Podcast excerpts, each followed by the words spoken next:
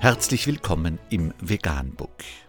Wir liefern aktuelle Informationen und Beiträge zu den Themen Veganismus, Tier- und Menschenrechte, Klima- und Umweltschutz.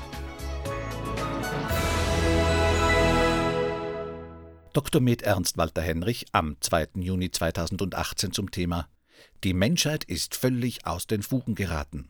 Wal stirbt qualvollen Tod. 80 Plastiktüten im Magen. Unter www.welt.de ist nachfolgendes zu lesen.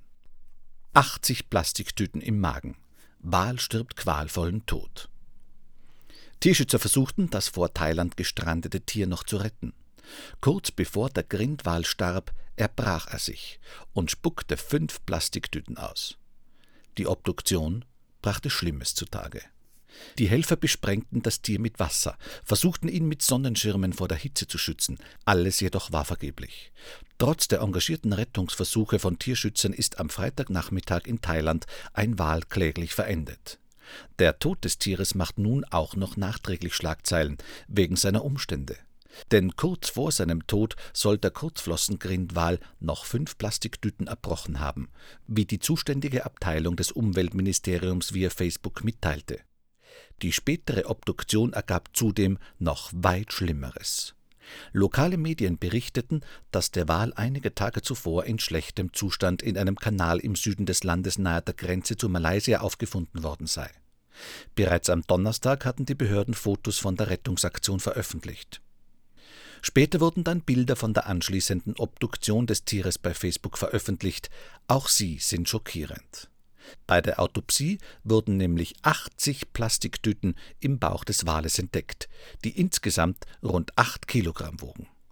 Die zumeist schwarzen Plastiksäcke wurden von den Fotografen auf dem Boden der Pathologie ausgebreitet. Sie bedeckten fast die ganze Fläche. Wenn man 80 Plastikbeutel im, wenn man 80 Plastikbeutel im Magen hat, stirbt man, sagt der Meeresbiologe Ton, Ton Tamrong Navasawat von der Universität Kasetsat. Das Tier habe schlicht keine nährstoffhaltige Nahrung mehr aufnehmen können.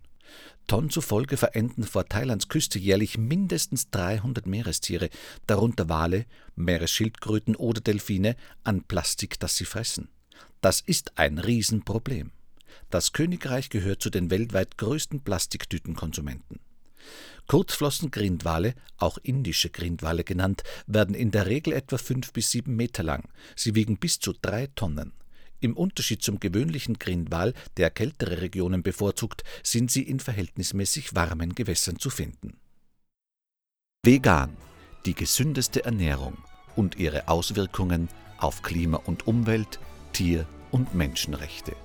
Mehr unter www.provegan.info.